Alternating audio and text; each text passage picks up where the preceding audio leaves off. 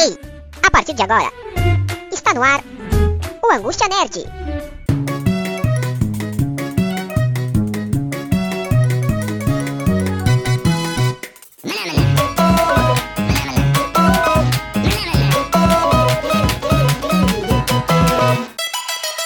E dando muito chute de trivela, está no ar mais uma edição do Angústia Nerd aqui no Nexp Podcast.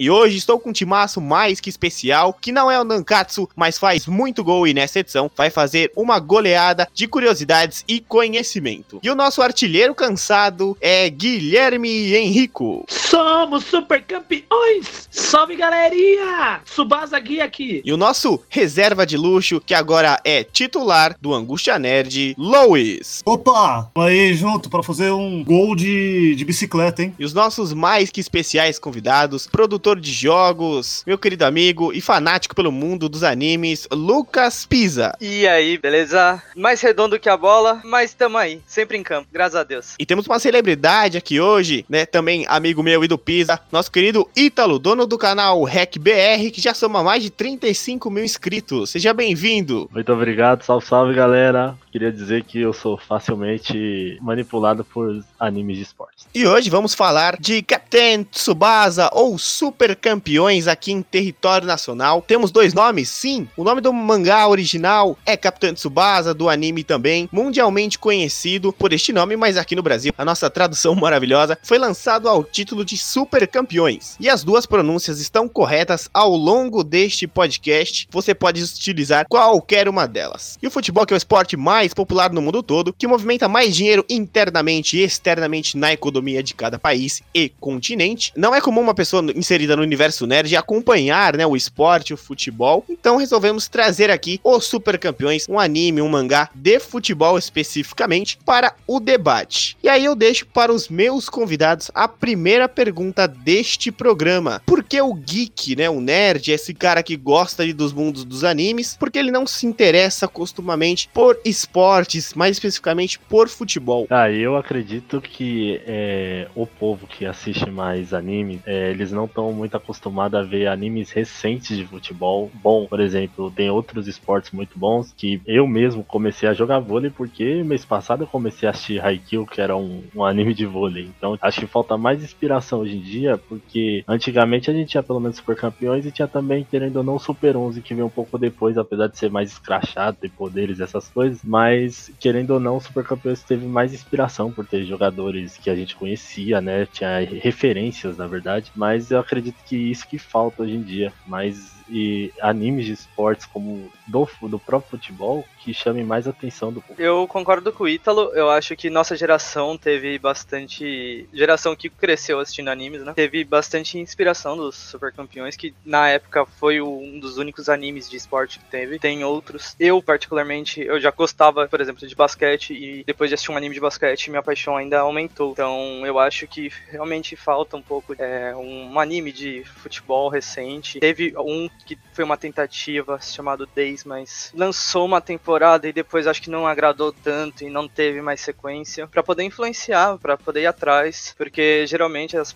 a- as pessoas que assistem anime ficam mais em casa, são mais tranquilas e talvez precisassem desse primeiro passo pra poder conhecer melhor e gostar. Eu conheci regras do vôlei com esse anime que o Italo acabou de comentar, que eu não conhecia, por exemplo. Então eu acho que é isso. E aí, Lou, Gui, o que, que vocês acham né, dessa questão? O Gui que trabalha numa editora japonesa, né, que mexe com anime 24 horas do seu dia, o que você pode trazer dessa questão aí de dos geeks não se interessarem tanto pelo futebol e até a galera mesmo que se interessa mais pelos esportes acaba afastando um pouco esse público e o Super Campeões veio na época, né, para unificar tudo isso. Cara, vou trazer um ponto de vista totalmente diferente, porque eu e o Lois, que acaba sendo mais velho, assistiu a primeira versão do Super Campeões. Uma coisa que eu reparo muito na galera geek, pelo menos a mais mais antiga, assim como eu, a galera não era muito de esporte, não, né, mano? O negócio da galera era videogame, ficar tranquilo ali só mexendo os dedos, gosta de história, gosta de. de- é, é a época que o videogame veio com mais força, então foi uma novidade muito grande. E esporte era um bagulho obrigado na escola, mas, mano, quem era nerd, nerd mesmo, não era muito fã, não. Sempre foi uma galera mais sedentária e tal, mas hoje em dia isso já mudou, né? Hoje em dia a galera curte um pouco de tudo. Até uma galera que não é tão nerd acaba entrando com força no mundo dos jogos, no mundo dos animes. O FIFA e o PES são jogados pra caramba por gente que é do mundo dos games e também por gente que não é do mundo dos games. Acaba gostando bastante. Então hoje em dia é um negócio mais, mais diversificado. E acho que a falta de divulgação, sim, ajuda a galera a não conhecer tanto. Porque se o cara ali que é nerd, ele tá tão acostumado com jogos diversos, ele não, não consome aquele tipo de conteúdo. Cara, eu gostava de futebol quando era criança, mas hoje eu não vejo saco nenhum em assistir uma partida, cara.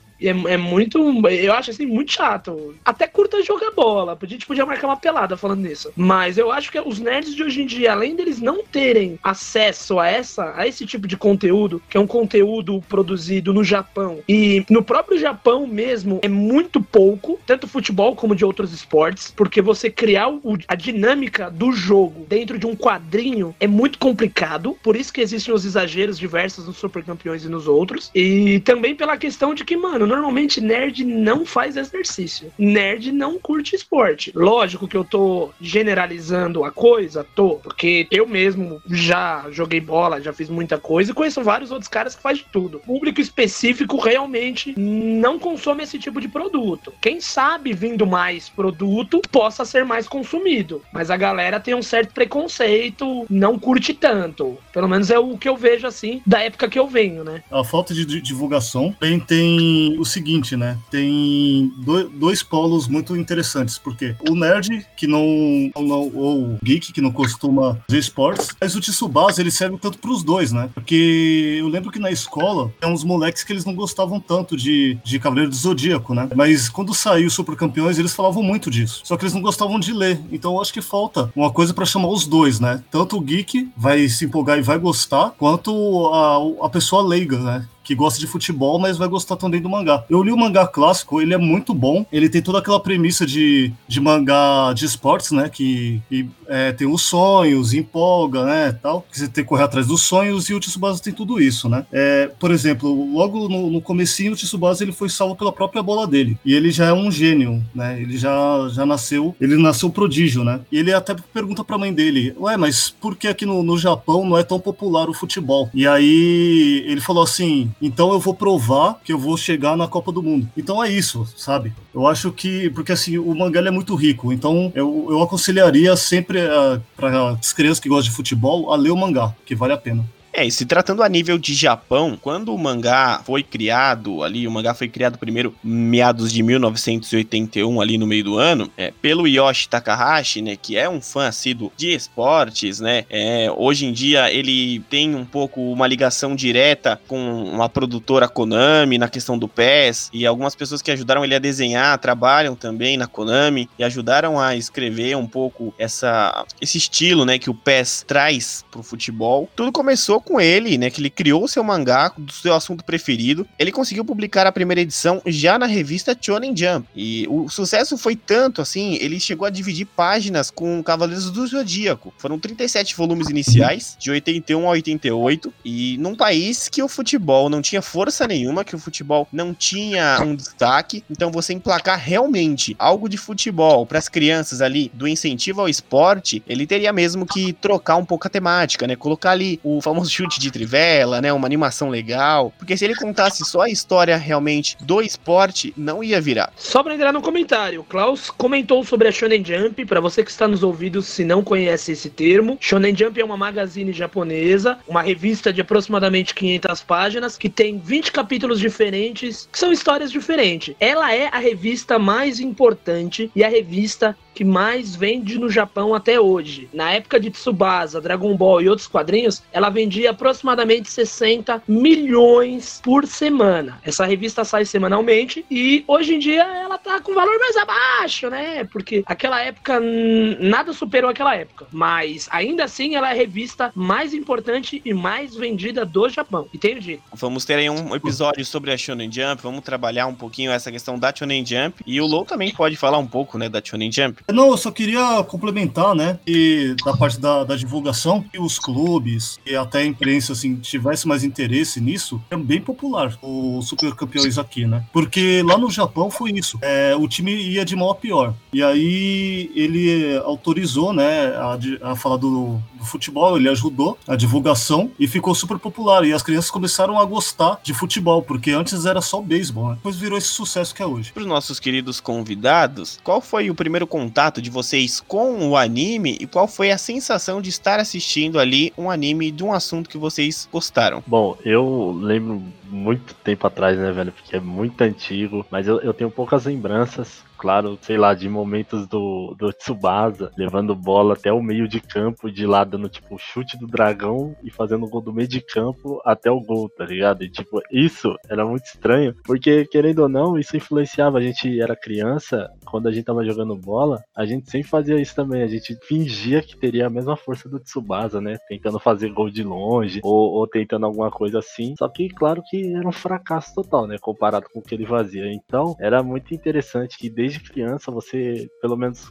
é, gritava os poderes dos personagens. Quando, que, quer dizer, no caso, não são poderes, mas sim as falas dos personagens. Assim como quando você assistia Power Rangers, você queria ser algum Ranger, tipo azul, vermelho. Era a mesma coisa. Você queria ser o Tsubasa, você queria ser é, outros personagens que tem no anime. Cara, é- era muito divertido, né? Eu começo ainda com uma pergunta. Quem nunca deu um chute de trivela, um chute dra- do dragão? A gente em casa jogava imitando os personagens. Era surreal. Eu sempre gostei de desenhos, de coisas animadas e tal. E quando eu tive a primeira, o primeiro contato com algo que fosse do meio que eu gostasse, que era, o, que era o futebol, eu fiquei louco, eu fiquei pirado. Eu queria assistir mais. Só que na época não, tem não tinha tanta facilidade, né? Então eu ficava grudado na TV fissurado. Era minha religião. Era meu horário tirado só pra assistir Super Campeões. Não me chama, eu quero assistir meu desenho quieto aqui, meu desenho de futebol. Então, eu conheci o Tsubasa quando eu era bem pequeno, lá pros anos que passou na antiga TV Manchete, que foi o último desenho que a Manchete apresentou antes de infelizmente falir e virar a Rede TV. E tinha até aquela musiquinha fofa lá do Quando eu entro em campo, sinto muita emoção.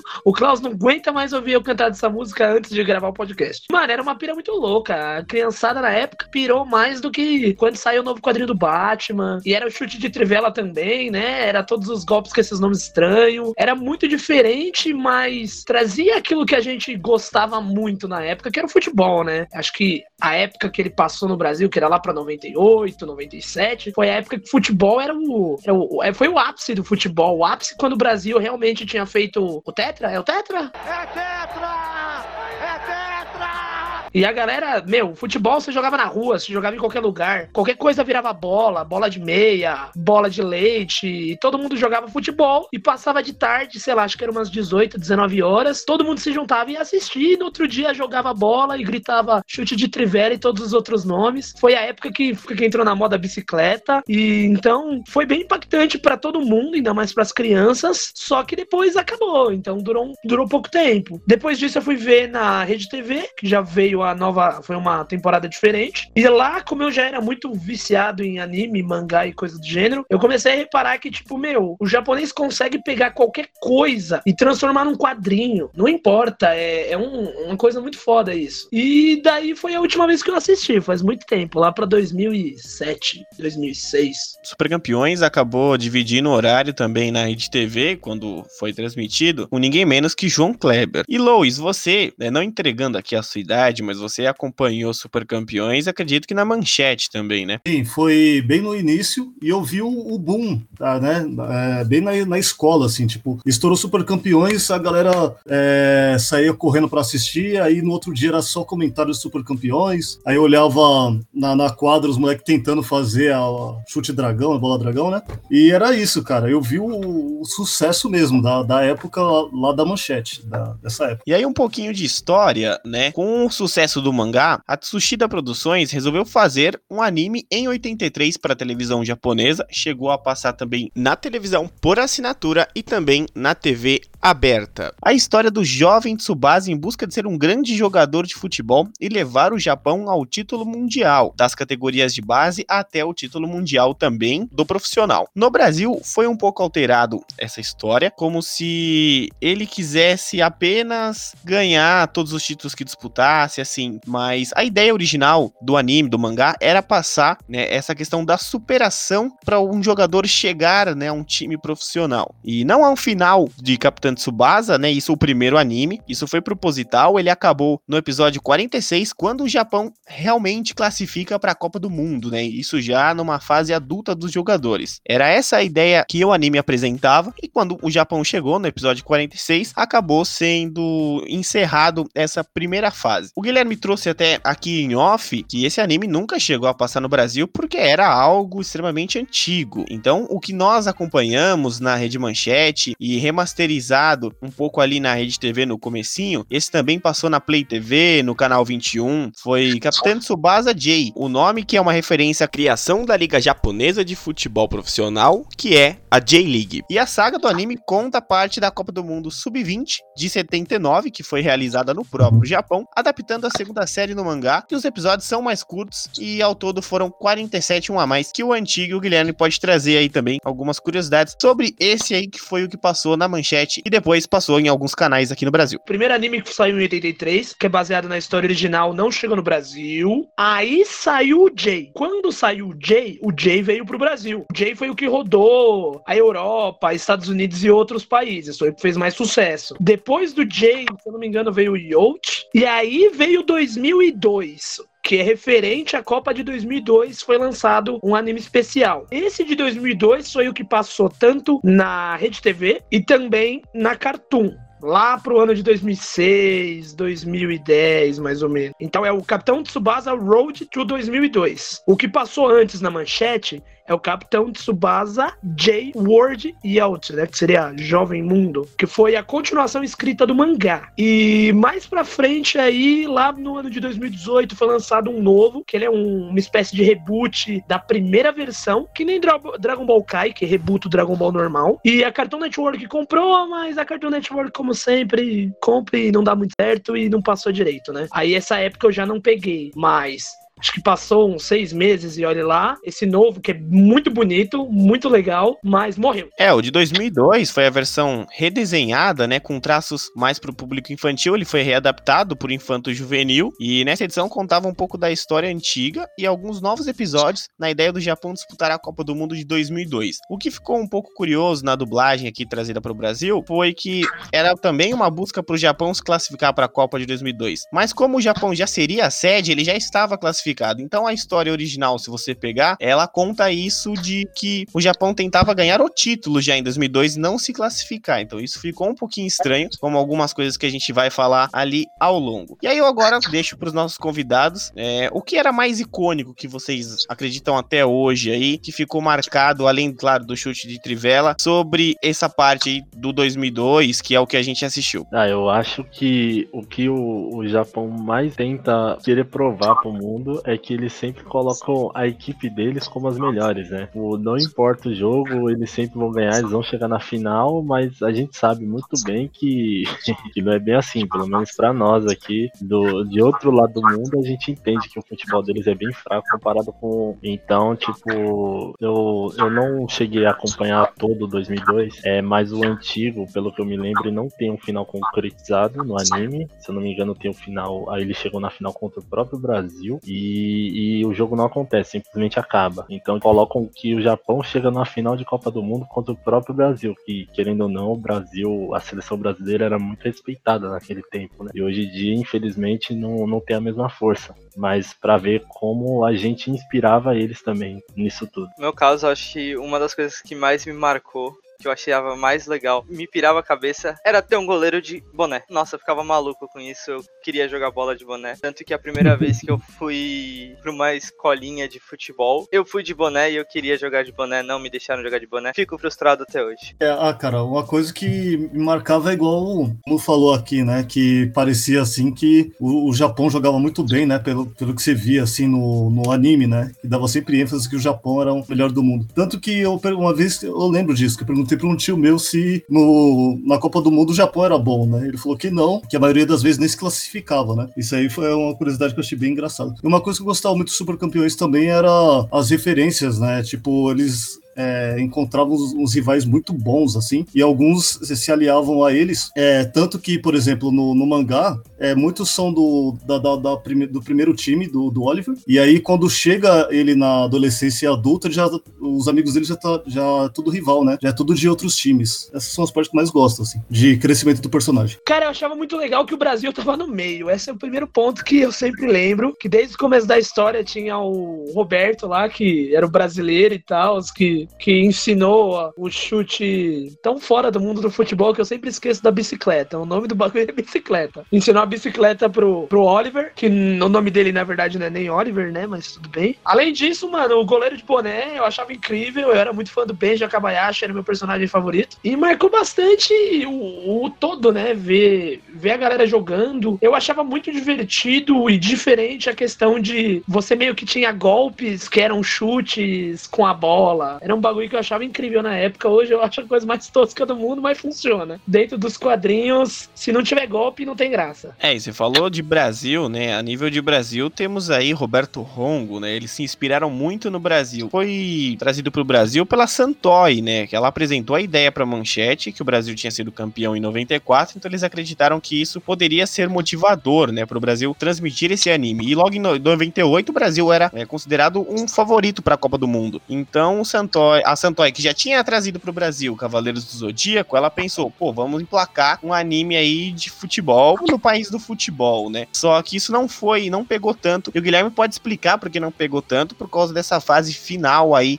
da rede manchete. Então, a Rede Manchete era uma rede de televisão, virou a Rede TV. Lá foi quando realmente começou a passar os animes. Se eu não me engano, o primeiro foi Cavaleiros do Zodíaco, a primeira versão com a música mais feia do mundo que tinha. Veio junto depois Yu Hakusho, Shurato e vários outros. Mas a Rede Manchete não estava muito bem das pernas. A maioria das sistemas de TV já tinham sofrido problema com queima de galpão, queima de estúdio. E a manchete começou a cair, a cair, a cair. A última aposta dentro do bloco para o bloco infantil, que era um dos blocos mais vistos, foi o Capitão Tsubasa, né? O, que na época se chamava Super Campeões. Mas infelizmente não durou muito tempo e a Rede, Manche- a Rede Manchete fechou as portas. Então, a- na época existia até uma brincadeira para os, o, seriam os jovens que Super Campeões ajudou a falir a, a rede e tal, mas nada a ver. Foi mais uma questão de que a, a operadora não conseguiu continuar e teve que fechar. E aí quem se ferrou foi o último título. Que nem a Cartoon compra vários títulos e às vezes joga fora. Fez isso também com Super Campeões 2018, né? Fazer o quê? Sim, a versão de 2018 foi uma reedição do mangá de 81, né, um redesenho do anime um pouco mais adolescente e pra contar uma história resumida e mesclar com todas as versões que já tinham sido feitas. Né? Ele foi exibido mundialmente pelo Cartoon Network, mas como ele estava perdendo em audiência pro novo Scooby-Doo, ele acabou jogando, né? O Cartoon Network jogou Super Campeões para as 11h30 da noite. É um horário que teoricamente criança que as que jogam futebol, videogame tá dormindo, né? Os pais não estão deixando mais. Bem que as crianças de hoje estão bem diferentes. Mas essa questão do horário também acabou ajudando a prejudicar um pouco a imagem e o Cartoon Network simplesmente, que já tinha comprado todos os direitos, jogou fora isso. Então, realmente é um pouco a se estudar o que o Cartoon Network vem fazendo com os animes. Ele compra os animes e não exibe, né? Tanto que ele tá enfiando o Pokémon agora na sua programação por questões contratuais. E aí, Lucas, o que você que é um fã de anime, que você assiste bastante é, animes, consome muito isso, você acha que se isso fosse exibido hoje, sei lá, num SBT, talvez, que busca trazer alguns desenhos antigos, ou num, num canal trazer a versão antiga, né? Ou simplesmente o de 2018, você acha que isso teria espaço? Você acha que as pessoas se interessariam? Você que é um- uma pessoa que consome isso? Primeiramente, minha indignação com o senhor Guilherme sobre a música de Cavaleiro do Zodíaco. Ela é perfeita. Mas Eu acho eu, que você tá confundindo as músicas. Primeira música dos Cavaleiros do Zodíaco, eu acho que você não conhece. Não, ele tá confundindo, certeza. A da manchete? Certeza, certeza, não dá. É A horrível. manchete teve duas músicas. Ah, aquela tá. do Tem sempre alguém no cosmo ajudando o Cavaleiro a vencer. Ok. E aquela do Cavaleiros do Zodíaco. Ah, mas da São Não dá. só começou a prestar quando veio fácil elevar. Isso mesmo, eu também sou fã do Falasquito. Eu, eu sou, eu sou muito fã da, da manchete, desculpa, guys. Mas a segunda. A segunda da manchete. A segunda, ó, segunda. Peço, pe- peço meu humilde perdão. Enfim, eu acho que sim. Teve muito anime que começou a passar na TV. Teve muito impulso pra o pessoal continuar a assistir ou entrar nesse mundo. Naruto, por exemplo, na SBT. Muitas pessoas começaram a assistir Naruto no SBT e depois foram atrás e começaram a assistir mais. Dragon Balls na Globo. Eu acho que a facilitação desse mercado, desse de passar esses animes na TV, ajuda a total a que o pessoal se interesse mais, porque o pessoal que não conhece não vai saber onde procurar, não vai se interessar. Vai falar, ouvir um amigo falando e talvez venha aquela vontade, mas não é a mesma coisa que tipo, por exemplo, eu no meu almoço. Meu almoço era assistindo Dragon Ball e fez eu ficar maluco. Eu queria continuar assistindo. Quando eu fui ficando mais velho, com o avanço da internet, eu comecei a me aprofundar nisso. Então, eu acho que ajudaria sim. É, no caso, eu acho que hoje em dia não tem mais como foco ser a própria televisão. Como a gente pode ver, é, até as crianças hoje em dia a gente já vê tudo com celular e tudo, e TV com smart, então eu acredito que o foco agora seria a Netflix, cara. Porque, tipo, se você entrar na Netflix, hoje em dia ela é a maior influência de de conteúdo digital pra você assistir qualquer coisa. E ultimamente tá lançando muito, mas muitos animes bons com dublagens que eu acredito que vai trazer muita gente nova pra esse mundo, porque tipo, tem animes como Parasite, tem Dungeon lá, tem muitos animes dublados bons que lançaram. E eu acredito que tipo, se hoje em dia os animes querem fazer o sucesso, eles têm que estar na Netflix, porque é lá que o mundo inteiro tá olhando agora. Eu acho que não, não adianta mais ir pra TV aberta, não. Porque eu acho que ninguém mais tá focado na TV. Então, comentando baseado no, no que os dois falaram, né? Que são. Os dois comentários são muito interessantes. Concordo com o Netflix. Hoje em dia, o público consome muito mais Netflix do que isso. Então, eu acredito que pode ser a solução. E a TV aberta, além de já não ser mais grande coisa perto do mundo dos streamers, YouTube, etc., a TV aberta foi muito importante para quem é otaku, para quem vai em evento de anime, como Anime Friends, etc., porque ela abriu as portas com os poucos animes que passaram e esses animes faziam a galera consumir o produto daquilo. Com isso, meu, não tem o que falar. Mesmo a galera reclamando de Naruto na TV aberta, normalmente quem é mais velho que nem eu, foi Naruto que trouxe de volta e trouxe com força o Anime Friends e os eventos do gênero. A galera consumia muita coisa de Naruto. E por que mais Naruto do que o resto? Porque Naruto passava na TV aberta. Não, não tem como não não fazer um cálculo baseado nisso. Todos os animes que passaram na TV aberta são os mais famosos até hoje, porque acaba pegando um público que não é só o nicho. Pega muita gente de fora que começa a entrar para dentro do nicho. Às vezes o cara entra no nicho e fica muito por cima, ou às vezes o cara começa a consumir isso loucamente. Então, graças à TV aberta e esses animes que passaram nela, foi gerado toda essa última geração de pessoas que consomem animes e produtos que vêm do Japão. Só que a TV aberta, como começou a cortar todos os desenhos e coisas do gênero, hoje em dia não sei se é uma solução voltar para ela. Eu concordo totalmente com a ideia de que se for trazer algo do gênero, você precisa levar para YouTube Originals, precisa levar pro Netflix e qualquer outro programa do gênero e fazer uma divulgação em massa disso. Ainda assim é legal ter em TV aberta para alcançar um público que não tem esse conteúdo. Só que é um público muito menor hoje em dia. Hoje em dia, o número de pessoas que consome internet é, sei lá, 80% perto do resto. Mas eu eu realmente não sei se é viável TV aberta, mas foi o início e o começo de tudo, né? Valeu muito a pena. A gente tem que agradecer muito às pessoas que bateram a cabeça para fazer acontecer na TV aberta, porque no Brasil sempre foi muito negativado isso e ter feito funcionar, foi o que valeu a pena. Na TV aberta, ela é boa. É igual o Gui falou, que ele vai trazer pessoas de dentro pra fora, né? Não fica só na, na bolha de quem gosta do anime, né? Muita gente, muita criança também que gosta de futebol, mas não tem aquele incentivo, não, nem sabe o que tá passando, né? Por exemplo, no Netflix, tem gente que não tem. Então a TV aberta ela dá aquele empurrãozinho, né? E, só que assim, aí tem que colocar horário que tem bastante gente assistindo, é, tem que colocar uma propagandinha, senão não vai, cara. falando ainda do nesse caso, eu tenho o, o meu canal é muito focado no público de animes, né? E tipo assim, eu vi recentemente uma entrevista do Wendel Bezerra, que é o dublador do Goku, né? Ele ele fez um vídeo explicando por que não tem mais o- os animes como tem antigamente na TV aberta, justamente porque ó, a última vez que eles tentaram firme foi no Naruto Shippuden, que eu acho que eles dublaram, eu acho que cento e alguns episódios e única TV que quis, o único canal no caso quis passar esse Naruto Shippuden foi a Play TV.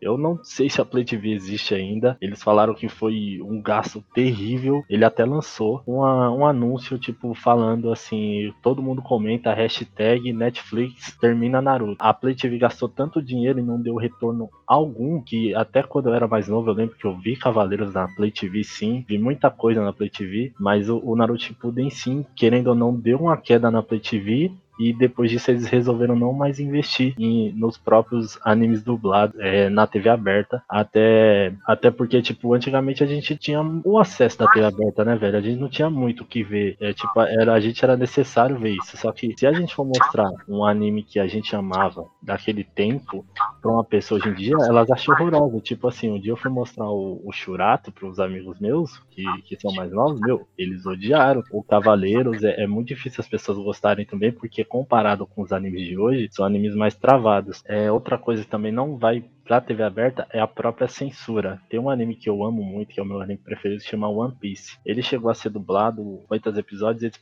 e eles passaram na, na SBT na época, passando Bom de Uhum. Companhia. E lá, no caso, não deu, não fez sucesso tanto, tipo, tem 900 e poucos episódios hoje em dia, mas não fez sucesso por causa da censura. Tem um personagem que ele fuma um cigarro, quando passava na SBT ele chupava o pirulito. É, em vez de ter sangue, no- é, cortava as cenas. Então, tipo, isso começou a, a prejudicar a TV aberta, porque antigamente a gente via no Cavaleiros do Shiryu cheio de sangue, a gente via sangue no Dragon Ball. Com o passar do tempo, não teve mais, cara.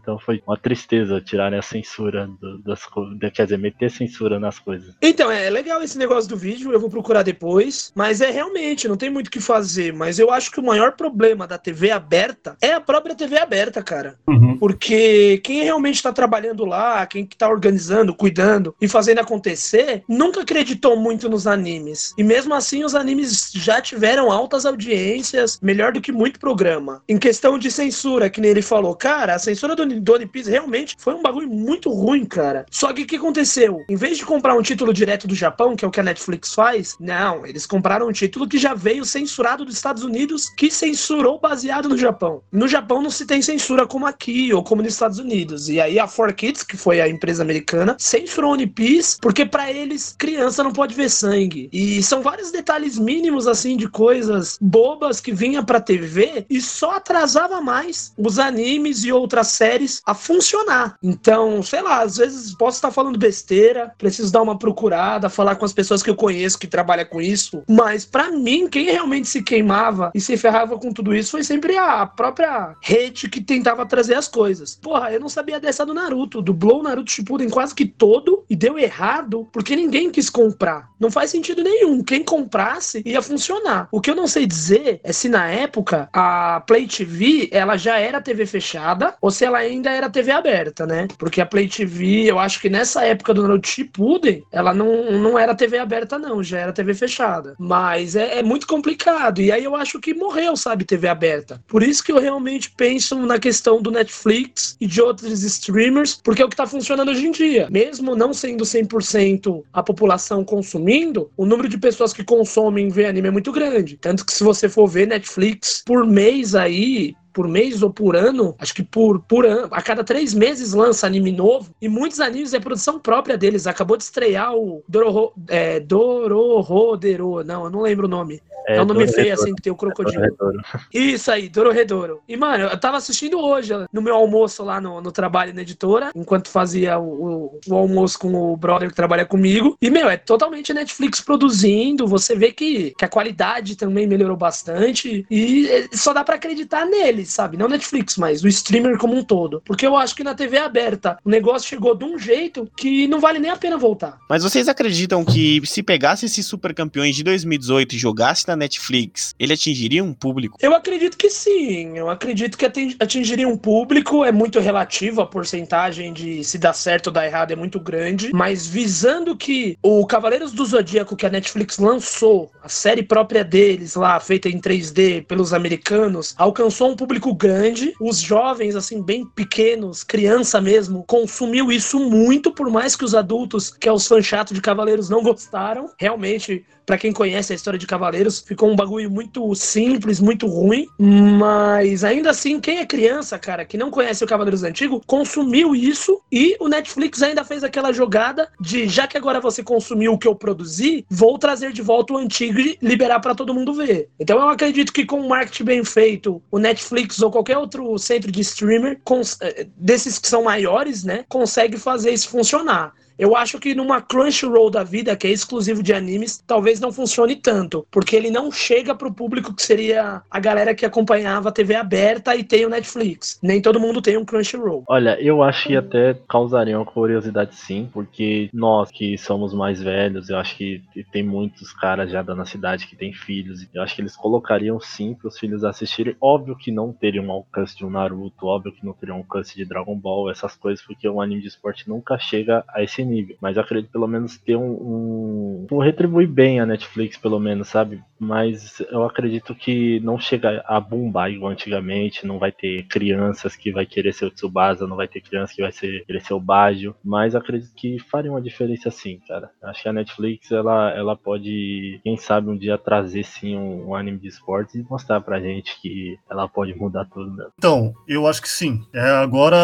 o que tá se destacando mais é o, a Netflix mesmo. Tanto que tem uma história também, né, da Sato TV, que ela, ela mandou pro, pra Netflix Street Fighter, e a Netf- Netflix não, é, não botou muita fé, né? Aí foi legendado. E aí o, o público. Foi um episódio só. Aí o público pediu dublado. O senhor Sato ele falou assim: ó, eu tenho da, da dublagem antiga, né? Pode ser? Pode. E aí o negócio foi um estouro. Eu acho que com o Super Campeões é a mesma coisa, né? Muita gente tá assistindo o Netflix e vai dar aquela relembrada. E aquela relembrada nostálgica vai voltar com tudo. Eu acho que seria, assim, muito válido. Assim como eles trouxeram, o Guilherme falou, trouxeram Cavaleiros do Zodíaco, eu acho que sim. Trouxeram Pokémon também, que eles fizeram um filme, deram um remake, um reboot no filme antigo e tra- trouxeram todas as temporadas. Eu acho que funciona assim, porque, me usando de exemplo, eu voltei a assistir, maratonei Pokémon inteiro. Eu maratonei Cavaleiro do Zodíaco inteiro. Eu acho que mostra pro pessoal, também não conhece e facilita, porque como o Italo tinha dito antes, eu não tinha pensado nisso. Hoje eu acho uma das maiores plataformas assim que o pessoal mais consome é o Netflix. Então ajuda bastante. Ítalo, você acha que isso seria uma coisa de audiência no seu canal? Se você fizesse aí pra quem te acompanha, né, sobre super campeões, o que, você acha que. Como é que você acha que seria a recepção? Pelo menos da galera que te acompanha. Olha, acho que se eu fizesse um vídeo focado assim, só em super campeões, eu acho que não atrairia muito, porque ultimamente as pessoas que acompanham mais os canais do, do YouTube é, são pessoas que querem mais ver coisas de Naruto, Boruto, que é o próprio do Naruto, mas eu acredito que o próprio Super Campeões eu acho que não é, conseguiria um- uma boa quantidade de porque, como eu disse, cara, tem muito anime de esportes que as pessoas amam muito mais, apesar de elas não praticarem, como o Kuroko no Basket ou o Haikyuu, mas a não ser que eles dessem uma atualizada em questão de, de personalidade de personagens. A personalidade que atrai muito o próprio Kuroko no Basket tem personagens que são muito carismáticos, então é uma coisa que acho que faltaria é, no próprio Super Campeões com o carisma que tem hoje em dia, sabe? É um jeito diferente de atrair o público. Mas eu acho que se fosse um vídeo focado só em super campeões, eu acho que não teria um bom retorno, não. É, e seguindo nessa, nessa linha, nós vamos desembarcar aqui no Brasil em algumas curiosidades, né? O Low estava conversando com ele antes de, da gravação e nós nos alinhamos aí nas curiosidades. E no final vou fazer algumas perguntas mais humorísticas, né, para vocês e vamos trazer aí pro Brasil, né? O Brasil que teve da versão 2002 em diante, a gente acompanhou e o Brasil também está retratado, né, no anime. Em Super Campeões, o nosso querido Tsubasa, ele vem jogar no São Paulo Futebol Clube, né? Então isso também é uma representatividade brasileira lá no Japão. Mostra também que eles olharam pro Brasil, só que por direitos autorais, claro, não pôde colocar o nome, mas o São Paulo autorizou o escudo, né? Então ficou o time brancos. E graças à influência do Roberto Hongo, que é o manager do Tsubasa no anime, no mangá, que ensinou pra ele algum- alguns truques mágicos do futebol, é, e foi inserido isso por causa de ninguém menos que o Zico, né? O jogador que foi campeão mundial pelo Flamengo em 81 no Japão, é, foi conhecido como é conhecido como um deus do futebol, né? Lá no, no Japão, ele atuou no Kashima Antlers, treinou a seleção japonesa, inclusive em Copa do Mundo, e ele foi fundamental na criação da J-League. E assim motivou a criação da edição do anime, né? Do, do J. E ele não, não tem diretamente um personagem, mas ele ajudou lá no Japão indiretamente a divulgar isso pros fãs, né? Porque muitas pessoas consideravam o Zico como um, um deus e ele falou: então vocês podem fazer é assistir o anime, tem comerciais no Japão com o Zico. E devido ao sucesso do próprio Zico, foi criado o Domingos, o Flamengo, né? Que ele só existe no- nos animes futuros depois que o Zico jogou. Foi criado aí o time Domingos, que significa o Flamengo, até pela questão dos uniformes. E aí, Lou, você tem algumas curiosidades também sobre os jogadores, na é verdade? Eu tenho sim, cara. Quando teve a Copa do Mundo, né, já com o Tsubasa adulto, que já foi nos anos 90, que é o que passou aqui, aí muita gente gostou disso, dessas referências, né? Que teve o Juan Dias, que é o Diego Maradona, o Roberto Baggio, que é o Baggio mesmo, Alan Pascoal, que é o- Jorge Valdaro, é, o Schneider, que é o, o Karl Heinz, é, Rumenig. Esse daí, mano, ele era um, um dos mais difíceis, assim, do, do anime, o Schneider. Ele era um craque, né? Tem o Rivaú, que é o Rivaldo, que na época era do Barcelona, é, o William Arminus, que é Edgar Davis, Roberto Cedinho, que é o Sócrates, que você falou que é o Roberto Ron, e é o Cid, que é o Emmanuel Petit, que é quem foi criança nos anos 90 vai saber o nome da maioria, né? Mas vai, vai lembrar Sim. do rosto do- dos jogadores. É, né? O, o Rumenig tem até o próprio começo de nome, né? Karl Heinz, né? Isso também ficou um pouquinho. E o engraçado é que o Rivaú é exatamente igual ao Rivaldo, né? Só faltou um pouquinho mais de ruga, mas é extremamente igual. E muita gente chegou a falar que era o Zico, né? O Roberto Rongo, mas não, é referência ao Sócrates. E o engraçado é porque foi trazido o Sócrates por causa das festas, das bebidas, né? De largar o futebol. Então foi por isso que foi inspirado no Sócrates, né? É triste, mas é cômico também.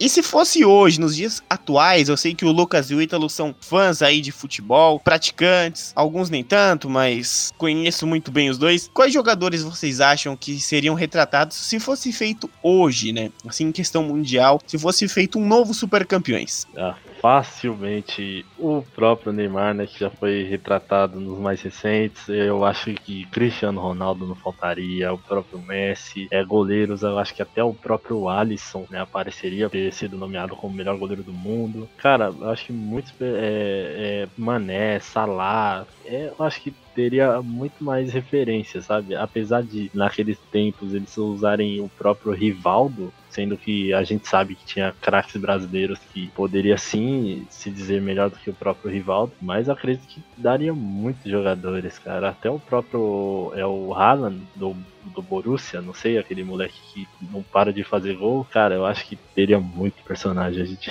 Concordo com o Ítalo, acho que Cristiano Ronaldo e Messi hoje estão acima de muitos. Eles, eu acho que seriam, tipo, tecnicamente é, os principais a participar. Grandes times como, sei lá, Real Madrid, Barcelona, próprio Corinthians, que foi o último sul-americano campeão mundial. Então, e trazendo mais um fato, no Haikyuu, que é um anime de basquete que o Ítalo falou, eles também pegam a base do Brasil, eles estudam a seleção brasileira pra. Peraí, peraí, no, você falou no Haikyuu que é um anime de basquete, é de vôlei.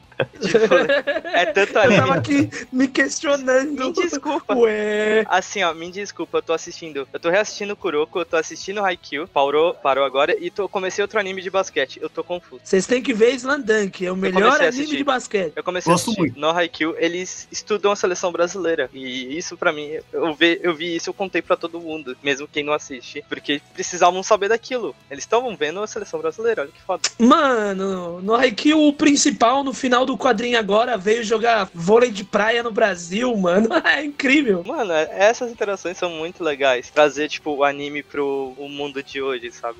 Só um adendo? Pode. O Ítalo pode me corrigir. Eu não sei se isso é verdade ou não, eu vi uma vez. Mas, por exemplo, no One Piece, o Ruffy, dizem que se ele tivesse uma nacionalidade, ele seria brasileiro. Isso, é mesmo, Ítalo? eu ia comentar, eu ia comentar, mas aí eu vou deixar pro nosso amigo Ítalo, vai lá. Sim, é verdade. Até o, o- no próprio Cavaleiros também falam que o Aldebaran também é um, é um personagem brasileiro. Então, tipo, mas o, o Luffy em questão falam que é pelo jeito dele, né, cara? O jeito brincalhão, o jeito divertido. Tipo, então eles conseguem, porque o Luffy é um dos personagens mais admirados no Japão. Então, por ele ter nacionalidade brasi- brasileira, teoricamente, é, isso significa que a admiração deles por nós é muito grande. É, então, o próprio Ichiro Oda, autor do, do One Piece, ele escreveu em um SBS, que é como se fosse um a mais no capítulo, com cartas ao leitor. Então, os leitores fazem perguntas e o autor do, do quadrinho One Piece responde. Um dos, dos fãs perguntou pra ele de que, de que país é cada um dos personagens principais. E aí, quando ele comentou sobre o Ruffy, ele falou que o Ruffy é brasileiro, porque o Ruffy não desiste. Não foi bem essa frase que ele usou, né? Essa frase é uma frase mais clichê nossa. Mas ele explica no SBS que essa determinação, essa garra que a gente sempre demonstrou nos esportes, esse jeito mais divertido, mais brincalhão, é a forma que os japoneses costumam ver os brasileiros. Continuando só o que o nosso amigo Pisa falou, a galera não tá muito acostumada a saber, mas o Japão realmente já gostou muito do Brasil, sabe? Em questão de usar a influência pra isso. Se você reparar Dragon Ball, o próprio Akira Toriyama, ele gostava muito de Fórmula 1 e do Senna, que foi um dos maiores pilotos até hoje. O futebol sempre foi muito bem visto. Existem vários outros personagens que é criado no Japão que é baseado no Brasil. A gente tava. O Pisa comentou nessa questão de, de que os super campeões trouxe alguns personagens e tal, porque o Brasil foi muito bem visto. O Haikyuu, que é o anime de vôlei, trouxe a questão deles estudarem a seleção do Brasil, porque também o Brasil é muito conhecido por vôlei. Mas isso é algo que a galera acaba não notando, mas o japonês ele acaba tendo bons olhos pro Brasil em relação ao mundo dos esportes. A gente vê pouca coisa aqui porque a gente não tá lá. Mas se fizer uma pesquisa mais profunda, você vê que existem muitas menções de brasileiros importantes em histórias de quadrinhos e outras séries do Japão. Até isso, né, Gui? É porque nós temos como referência, ao falar de anime, o Japão. Em questão de referência de falar de futebol, eles têm o Brasil, né? É, então, e é legal é que não é só o futebol. Existem várias pessoas importantes lá que, exemplo, Fórmula 1, tem outras opções também que vem do Brasil, cara, e eles conhecem muito bem isso. É, é a coisa que mais me cativou e, e todo mundo, né? Até igual eu falei mais lá pra trás, das pessoas que não eram muito envolvidas com os animes, era isso que chamava a atenção delas, né? Porque já tinha o Sócrates, aparecia outros personagens, né? E é isso que trazia. Tinha os jogadores da, da Alemanha, que era é, os nomes modificados, mas você via que eram os caras, né? Quando via a Copa do Mundo, assim. Cara, eu acho que é uma das partes que eu mais gosto, assim, né? Dos Super Campeões, dessas referências, assim. É, igual eles falaram, que realmente, é, ainda bem, né? Porque nos outros países não tem tanta representação do Brasil, né? Já o Japão, eles já gostam bastante. Principalmente na parte de esporte. Super! No anime temos o Kojiro Hyuga, que é o jogador que acreditava que só podia vencer usando a força. É, Ele era muito bruto, ele era muito forte, tinha aquela questão de dar carrinho, o chute de trivela dele era na cara das pessoas. Então, o que que você, qual jogador você acha que representaria aí Kojiro Hyuga em dias atuais? Respondendo curtamente e grossamente, você. Mas vou brincando. Isso, isso é um absurdo. Eu achei que você ia falar Roberto Carlos, pô. Pô, eu Mas- acho que o Roberto Carlos, hein, mano? Roberto aí? Carlos. Eu É. penso em dois zagueiros do Real Madrid, Pepe e Sérgio Ramos. Sérgio Pepe Ramos, né? Pepe Violência é porque com ele. Pepe era bem violento, mas Sérgio Ramos, pra quem não sabe, tem mais cartões do que o Pepe na história do Real Madrid. Ele é o seguinte, se- o cara vai passar, mas não vai passar inteiro. E aí, Ítalo, qual o jogador violento aí que seria Kojiro Hyuga? Ah, eu acho o Sérgio Ramos mesmo, cara. Não tem como não dizer, tipo, entre os famosos, assim, eu acho que ele, né? Ou no, no- mais uns anos atrás, uns 10 anos atrás aí, o próprio Domingos, né, cara? Que dá uma saudade às vezes daquele cara ruim, mas que era engraçado de ver jogando. Se eu fosse colocar ele no Brasil, mano, eu ia falar que ele é o Edmundo. Luiz Soares, mano. Porque ele é no dente, né? Ele é mordendo. Essa também pode ser uma, uma boa ideia pra, para o Ryuga. E também tivemos os times, né? Além do Brancos e do Domingos, que representavam times brasileiros, nós tivemos o Piemonte, da Juventus, o Buenos, que era o Racing Santander, um time que, que não tinha tanta expressão assim. Tínhamos o La Mancha, que era o Albacete, cara. O Grão-Aldi, que é o Hamburgo, o Hotburgo, o Bayern de Munique. O Lombardia era a Inter de Milão B. O Emília era o Parma. Calabria era o Regina, um time forte, na, até em questão em 83 na Itália. O San José era o Valência. Incrivelmente, o Bernabéu era o Real Madrid. Bernabéu, que é o nome do estádio do Real Madrid, para quem não sabe. E também o Catalunha é o Barcelona, né? E o Catalunha que sempre bate no Bernabéu, algo que não acontecia naquela época de 80, mas o, o Tsubasa vai jogar após sair do São Paulo, né? O Tsubasa vai jogar lá no Catalunha e alguns dos seus amigos de infância jogam no Bernabéu e aí também constrói um pouco a história. E aí, Gui, você tinha uma pergunta, né, para fazer aí pros nossos convidados? Vamos lá então. Eu queria fazer uma pergunta para os nossos amigos visitantes, time que não é da casa, né? Tanto pro Ítalo como pro Pisa, que seria, vocês, assim, a gente acabou abordando aqui hoje super campeões, né? Tsubasa, Capitão Tsubasa, mas vocês mesmos já comentaram que existem outros animes, outras séries que acabam falando de futebol. Então eu queria saber de vocês se vocês já assistiram, quais vocês conhecem, o que acham sobre elas, se elas poderiam fazer algum sucesso aqui no Brasil. Olha, eu, eu queria dizer que os dois citados aqui já fazem muito sucesso no Brasil. Se você for em Anime Friends, Saca Friends, esses eventos, vai ter muita gente com os uniformes usando, que é o próprio Haikyuu e o Kuro. Hoje em dia tem um lançando de basquete que é o Arionossora. Eu dei uma parada de acompanhar porque ele tava num, num ritmo muito lento. Eu não sei como é que ele tá hoje no próximo dos episódios 50 e poucos e tal. Só que, meu, como vocês falaram no começo, o Japão, eles têm uma criatividade pra fazer tudo mesmo. Eles estão fazendo um anime lá que faz um sucesso tremendo, o povo comenta muito no meu canal. Shirai Furu, que é um anime de bater card, velho. E tem três temporadas. Então, é, vocês podem ver que, tipo, realmente qualquer coisa que eles fazem pode dar certo. É um outro anime que a galera falou muito bem ano passado, eu ainda vou assistir. É o Kazega Tsuyuku, que é um anime de maratona, que falaram que foi um dos melhores animes do ano passado, e eu pretendo ver, mas acredito que, que Haikyuu e Kuroko, eles já têm um, um, um fandom muito grande no Brasil. Vocês podem ter certeza que qualquer pessoa que assista anime, com certeza já assistiu um dos dois e com certeza amou um dos dois. Depois que o Japão fez um anime de academia, eu falei, eu desisto. O cara não tem mais nada pra inventar, viu, cara? Mano, Dumbbell é muito foda. Eu achei que ia ser um lixo. Eu assisti. É divertido, é educativo e, mano, é muito comédia. Muito, muito comédia. Que é o. Dumbbell é o anime de academia, tá? Quem produziu esse anime foi o mesmo cara que fez Baki, o campeão, que tem no Netflix, e o outro que eu não lembro o nome. O cara desenha uns traços fortes no Baki, uns bagulho bem sanguinário, mas no Dumbbell ele faz uma comédia palhaçada com um traço mais normal, mais anos 2000, aquele traço meio Sword Art Online. É muito legal, cara. Eu me divirto. Concordo com o Ítalo sobre Kuroko e Haikyuu. Se não me engano, me corrijam, mas se não me engano, eles são os mesmos diretores, desenvolvedores. Eu acho que eles são os dois mais fortes, tanto que em evento, vo- aham, BGS, até em BGS, que nem é focada a animes, você vê muito cosplays deles. Eu assisti bastante até, eu ainda assisti Days, que também é de futebol. Ah, Eu assisti esse que o Ítalo comentou, a Hiro no Sora, eu tô acompanhando. Inclusive, chorei hoje por causa desse anime desgraçado. Me desculpem.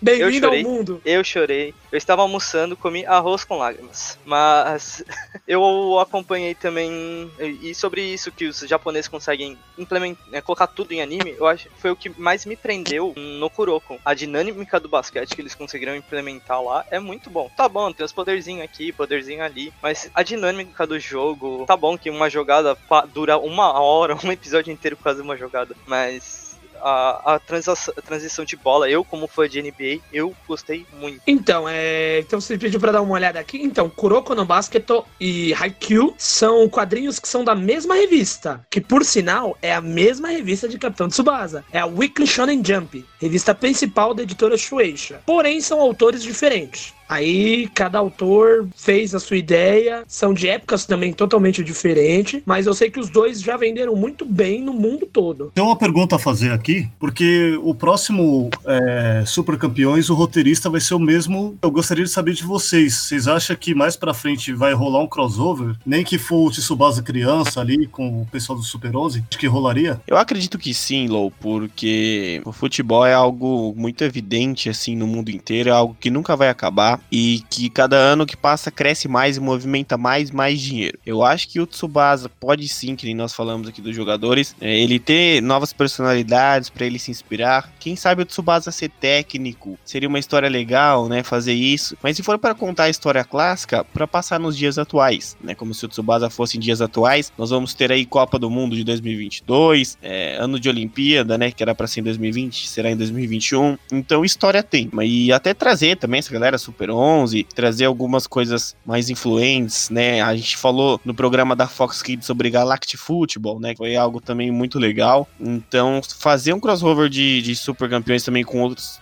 outros animes, outros desenhos, seria muito interessante. Então, aí eu tenho um adendo sobre a parte técnica dos mangás e desse mundo, né? Que é um pouco complicado disso acontecer. Por quais motivos? É, são obras diferentes, de revistas diferentes, para públicos diferentes. E de. E por essa questão, contrato de editora normalmente é um pouco chato rolar esse tipo de coisa no Japão. Se fosse tudo da mesma revista, exemplo, a Shueisha é dona da Weekly Shonen Jump, e pra, pra essa galera que curte um joguinho de ação, deve conhecer o Jump Star, o Jump Ultimate Stars. São jogos que o que, que fizeram? Pegaram a revista Jump, pegaram os títulos mais importantes, colocaram todo mundo saindo junto na porrada. Então você vê o Yu-Gi-Oh!, o Yusuke, você vê o Oliver Tsubasa chutando os outros, você vê mó galera participando. Só que ali todo direito é da mesma editora. Então, é para eles licenciar é muito mais prático. E todos são da mesma revista, que é pro mesmo público da mesma idade. No caso do Super 11, que é o Inazuma Eleven, o nome do título original, ele saiu pela editora JBC em que eu trabalho, muito legal, gosto, tenho completo. Ele é para um público infantil. Então, é um pouco complicado. Eu duvido muito que isso aconteça. Entendi? É, eu acho que seria difícil realmente pelo fato de serem editoras diferentes, mas eu acho que seria interessante, sei lá, porque a gente já viu muito crossover. O próprio Yu Yu Hakusho antigamente tem cenas que se você pegar ele indo em disputas assim, você pode perceber que tem o Zangief lá no fundo, tem tipo personagem de Street Fighter tipo de referência. Ou sei lá, eles podiam pegar, inventar uma Olimpíadas qualquer e tipo separar eles, por exemplo, ah, colocar o Super 11 como classe sub-15 e colocar os Super Campeões como os profissionais, que aí não jogam contra o outro, entendeu? Só pra eles se encontrarem, ou até parecer um próprio personagem do Haikyuu ou do Kuroko, mas é, é bem difícil, mas acho que seria bem interessante. Você deu um ponto bom, é, visando que nas Olimpíadas que era pra ter esse ano, quando foi anunciado,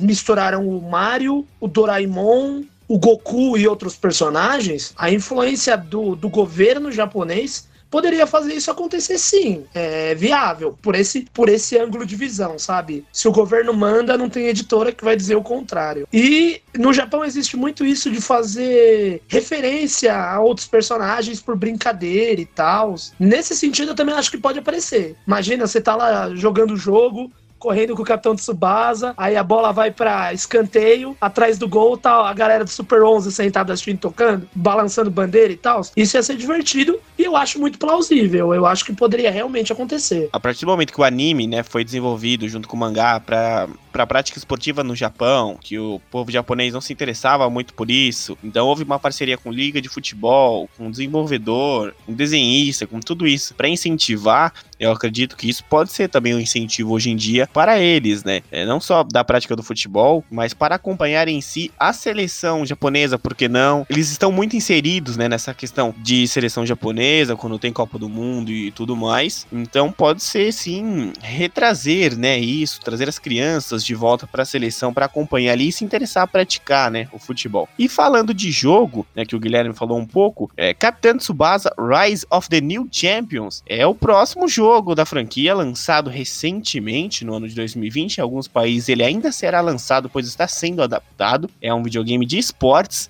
como eu posso dizer que é o PES de luxo com poder mágico, lançado pela Tansoft e publicado pela Bandai, né, que dispensa comentários, e para Windows e PlayStation 4 com algumas adaptações para o Nintendo Switch que ainda não saiu e, e tem aí grandes pretensões para super campeões, hein? O que, que vocês acham que pode vir aí com esse jogo, se vocês comprariam, né? Teriam esse jogo em casa, qual seria a sensação de estar realmente controlando Capitão Tsubasa? Eu acompanhei alguns vídeos, achei bem interessante. Não sei se eu compraria, talvez se eu compraria por causa da nostalgia de você poder estar controlando a- aqueles personagens que a gente acompanhou nos, nos animes e tal, mas eu como sou um fã de, de jogos de futebol, eu gosto muito, eu prefiro FIFA, eu acho que tipo, eu prefiro tipo a, a questão de ser mais realista e tal. Eu, eu achei meio travada as animações e tal do Super Campeões. E eu acho que isso me incomodaria. Eu acho que é um jogo que eu jogaria um pouco, mas não jogaria tipo, todos os dias, sabe? Seria um jogo que eu jogaria. Teria, eu teria lá, mas não seria a minha preferência. Olha, eu também acho que não. Eu, eu mesmo nunca joguei muito alguns jogos é, de futebol separados de FIFA ou PES. Eu acho que eu não compraria também, velho. Eu acho que não tem como, é impossível bater a concorrência, né? E eu acho que eu ficaria mesmo com o FIFA sempre. Não tem como dar certo, não. No celular, eu, eu acho que eu vou baixar porque eu gosto de testar jogo. Eu jogaria mesmo se tivesse o Alejo. Então, nada feito. Então, é, eu compraria. Eu compraria porque eu não sou um player desses competitivos ou muito viciado. Videogame pra mim é um bagulho muito casual. Então, eu sou muito fã da Nintendo porque a Nintendo é a número um em jogo casual. Então, eu pegaria o Tsubasa só pela ideia da- de me divertir com a galera, me divertir nostalgicamente, gritando com um amigo, chute de trivela! E tentando marcar um gol e zoando que nem um idiota. E também pela questão de o que eu vi dele me lembra muito a época que saiu o Mario Tênis. Porque existem jogo de tênis e o Mario Tênis é o, é o poder absoluto em bater na bolinha. E é um bagulho assim, simples, objetivo, idiota e divertido. Então eu acredito que, mano, vai ser igual, sabe? Vai ser você jogando futebol e rachando o bico, fazendo umas jogadas impossível, zoando um amigo do lado e se divertindo. Eu. Eu tenho interesse em comprar sim logo que sair. Espero que seja barato. E pra finalizar, eu digo que eu sou do PES. Tamo junto, Gui. Eu te. Vamos jogar esse jogo aí do Tsubasa e eu vou jogar contra você ainda, hein? Fechou. Então eu vou jogar com o Benja Kabayashi no gol, mano. Você não vai fazer gol em mim, não. Super Campeões, né, Capitão Tsubasa, já teve diversos jogos, né, foram lançados para Super Nintendo, PC, PlayStation 2, Nintendo DS, até para Game Boy, né? E agora em 2020 tem o Rise of the New Champions para o PlayStation 4. Lembrando que o jogo sai a partir de julho em alguns países, mas onde já foi lançado também será aceito no futuro PlayStation 5. Lou, como é para você que acompanhou lá atrás na rede Manchete, aquele um dos primeiros animes, ver isso em 2020 virando um jogo? Qual que é a sua sensação? Cara, é um negócio que, tipo assim, né? Você acha que não vai chegar, né? Não vai dar certo. E depois você fica até pensando, quando, quando sai esses jogos assim de, de PES, fica pensando, porra, podia sair do Tsubasa. E quando sai, é a realização de um sonho, né, cara? Que você fica falando, porra, podia ter um, um jogo. De... Aí quando a gente vê, a gente fala, caramba, mano, que da hora. Às vezes, é, você pede, e aí quando sai o jogo, a expectativa acaba, né? Porque não é aquilo tudo que você pensou. E há algumas perguntas antes da gente encerrar esse podcast, né? Tenho três perguntinhas para vocês. Por que que os jogadores corriam tanto e o campo nunca acabava, né? Como eles se comunicavam por telepatia, por que, que os jogadores do Sub-17 eles já tinham um bigode, né? Uma barba de respeito e um físico também avantajado? Deixa aí pra vocês responderem essas três perguntinhas. Velho, no mundo desses animes nunca fez nenhum sentido, cara. É tipo, é, é impressionante. Até o próprio Tsubasa, no episódio que ele sai correndo até o gol dele pra chutar de lá e fazer o gol, parece que não vai chegar nunca na porra do gol dele, tá ligado? Então, tipo, meu, é, é umas coisas assim que, que você fica pensando. No próprio Cavaleiros lá, quem lembra aquele antigo lá, quando o Seiya lutou pra ganhar a armadura de Pegasus, ele enfrentou o Cassius. O Cassius é um negão gigante, parece o Latrell, e ele tinha 14 anos. Então, eu não sei o que davam para as crianças dos animes do Japão. Cara, eu acho que no Japão a gente vê anime achando que aquilo é tipo história real, mas na verdade o anime nada mais é do que uma novela malhação. Então todo mundo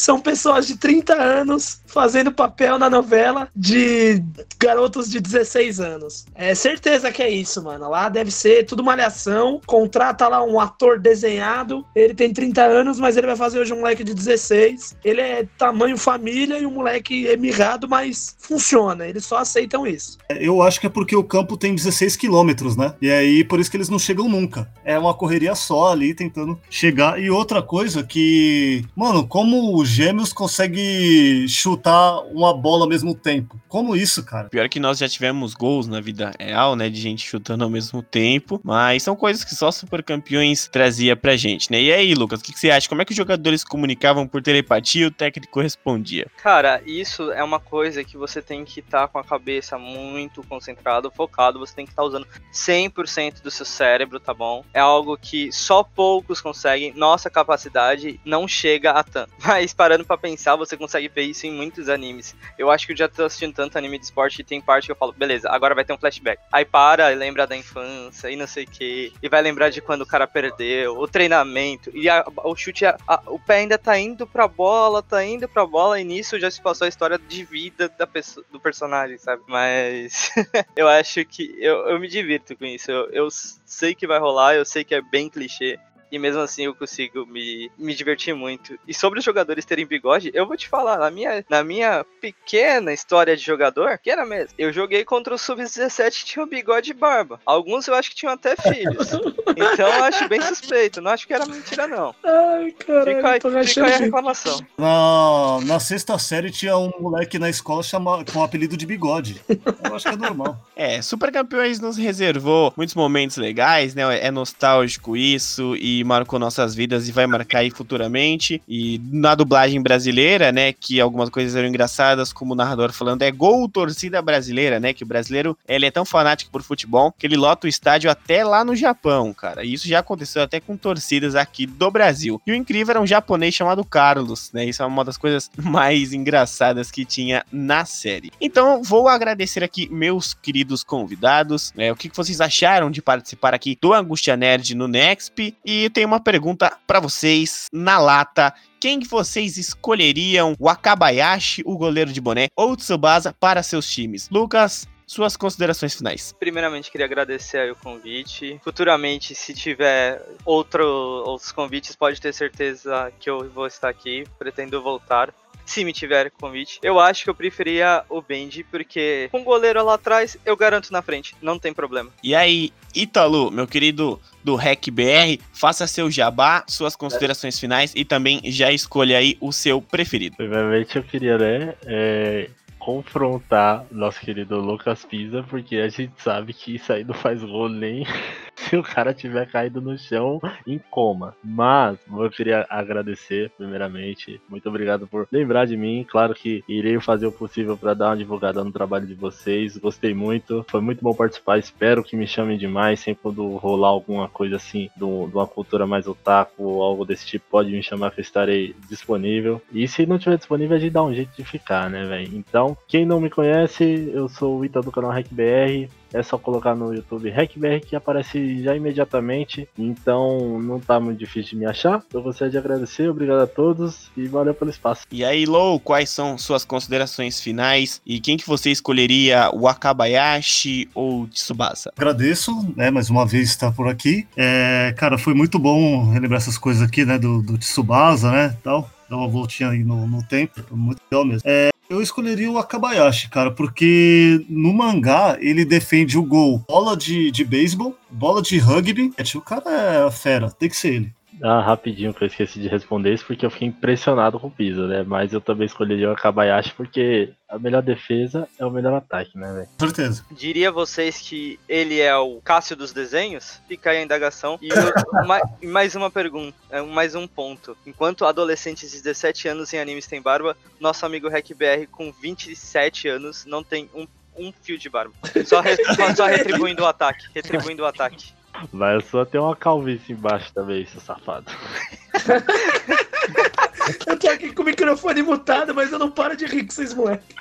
E aí, Gui, quais são suas considerações finais? E você escolheria o Akabayashi ou o Tsubasa mais o Guilherme? Eu acho que ele escolheria o outro personagem, o Ryo, porque é um personagem que fala pra caramba o anime todo. Ah, é o ele. Porra, você sempre me zoa, não tem jeito. Mas vamos lá. É, primeiramente, eu quero dizer que eu agradeço quem participou, agradeço também por terem me chamado. Eu me sinto um pouco mais feliz falando sobre o que eu domino muito, porque eu leio muito quadrinho, minha casa é tipo uma biblioteca de mangá, eu também trabalho na editora, conheço muito, e eu me sinto mais de boa falar sobre esses assuntos. Então, vamos fazer mais vídeo de quadrinho japonês! Aos senhores que participaram da gente, né? Essa gente bonita aí. Quero que vocês participem mais vezes, gostei de vocês, vocês são legais pra caramba. E, cara, se der, assistam, é muito bom. Oliver Tsubasa, é divertido. Quem gosta de rir vale a pena também. E, mano, se eu for escolher um personagem, é óbvio que eu vou escolher Beijo Akabayashi no gol! Eu gritava isso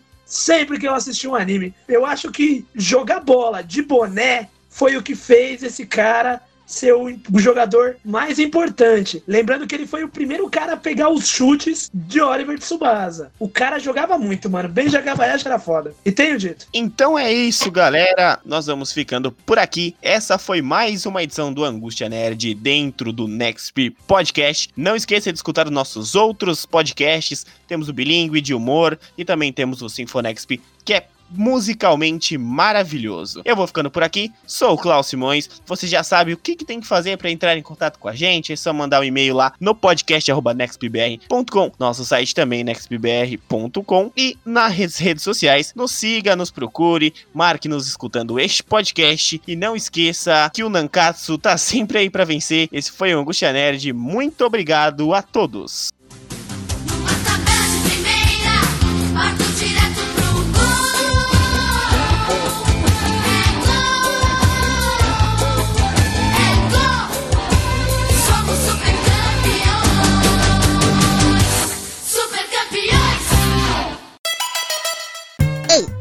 você ouviu o Angústia Nerd?